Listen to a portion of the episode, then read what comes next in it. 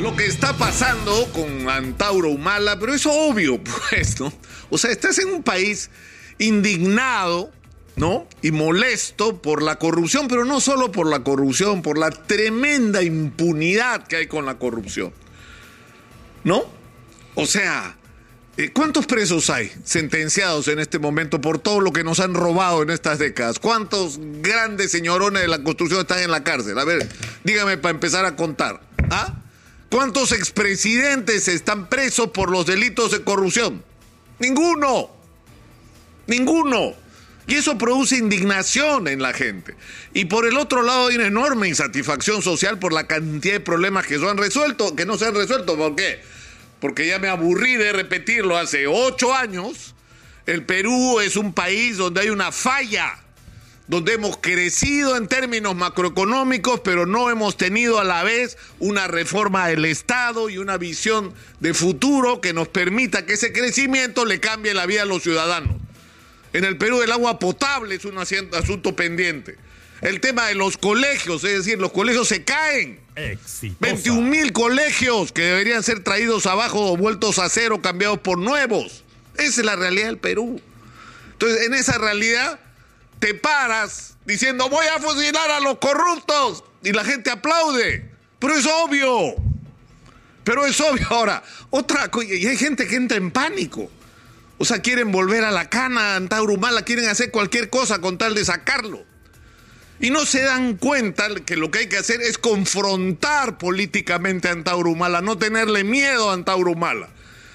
Y vamos a empezar, o sea, además tenía comprometido una entrevista conmigo, ¿ah? Él se comprometió conmigo a través de su abogada a que la primera entrevista que iba a dar iba a ser conmigo. Se fue a CNN a que lo acusaran de loco en una entrevista de 15 minutos. ¿Ah? El antiimperialista Antauro Humala yéndose a la cadena norteamericana antes que darle la cara a los periodistas peruanos. Primero. Segundo, no me venga con la historia de Locumba, pues. Heroica rebelión contra el Fujimori. ¿Qué heroica rebelión? Fue una cobertura para que Vladimiro Montesino se escapara en el carisma. Hacer un poco de bulla en el sur para que el señor se subiera en Naplo en una embarcación y huyera del país. Y la sublevación de Andahuaylas para que se fuera el corrupto de Toledo. ¿Y en qué terminó? ¿A dónde iba? ¿Cuál era la pretensión de esa sublevación? ¿Me pueden explicar? ¿Que Ollantumala fuera presidente? Es decir, el, conductor de un gobierno provisional. ¿Cuál era el proyecto? Murieron seis personas ahí. Y yo he hecho la investigación, creo que con rigurosidad, y es cierto, Antauro Humala no participó directamente en los disparos que dieron muerte a estos policías y hay una investigación pendiente ahí. Pero en Andahuaylas no se moría nadie. Si Antauro Humala no hubiera organizado esa esa sublevación y por lo tanto hasta el día de hoy le debe una disculpa a los muertos, no solo a la familia, no solo de los cuatro policías, sino de los dos etnocaceristas que murieron ese día o en esas circunstancias. Es decir, sí tiene una responsabilidad sobre esas muertes, más allá de la penal política y moral.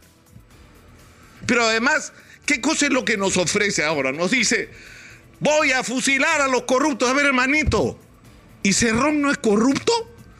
O sea, ¿vas a fusilar a Cerrón? Entonces, ¿por qué militantes de tu movimiento han sido candidatos y son hasta congresistas del corrupto de Cerrón? No dicho por mí, dicho por la justicia. A ver, que explique la coherencia. Voy a fusilar a los corruptos, pero cuando me conviene, voy en la lista de los corruptos. ¿Así es? ¿De eso es de lo que se trata? O sea, hay que tener, creo, un mínimo de coherencia, ¿no? Un mínimo de coherencia, porque ya, ya estamos, van a disculpar la grosería, pero hasta las p de tanta demagogia de caudillos que se pretenden salvadores del, del, país y terminan traicionándonos porque esa ha sido nuestra historia. ¿Qué nos ofrece el señor Antauro Humala? ¿Cómo va a resolver este entrampamiento en el que estamos? Vamos a regresar a Velasco, o sea, vamos a estatizar todo. O sea, ¿cuál es el principal problema del Perú hoy? Por lo menos desde mi perspectiva, que creo que no es equivocada, aunque es mi opinión y nada más que mi opinión. Creo que nuestro principal problema es un aparato del Estado ineficiente y corrupto. Ese es nuestro problema. el que no nos permite avanzar. No es la falta de recursos que por supuesto podríamos tener más. Y nos falta también, por supuesto, objetivos como nación.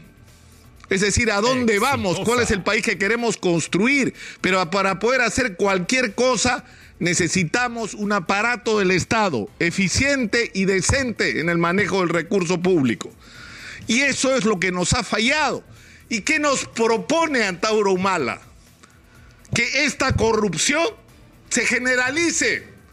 Es decir, ahora los ineptos y los corruptos van a, ser dueños de todas las empresas del Perú. Eso es lo que nos ofrece Antauro Humala. Regresar al general, al general Velasco, donde por lo menos la corrupción que había, Antauro, se levantaron el país en peso. En cada obra pública importante habían gigantescas obras públicas. Había una tremenda corrupción. Y para conseguir la democracia en el Perú hubo que pagar un precio de Antauro Humala, que es hacernos los con cómo los militares habían robado en el Perú. Y puedo dar fe personal de esto, porque yo lo escuché con el estilo tan especial, tan culto, tan sofisticado de Aya de la Torre, decirlo en una reunión un día en la Asamblea Constituyente, cuando quienes trabajábamos en la comisión para investigar la violación a los derechos humanos y la corrupción en el gobierno militar nos dijeron, nos dijeron que no había recursos. Y de una manera muy sutil, Aya de la Torre nos dijo que ese era el precio que había que pagar porque el Perú recuperara la democracia.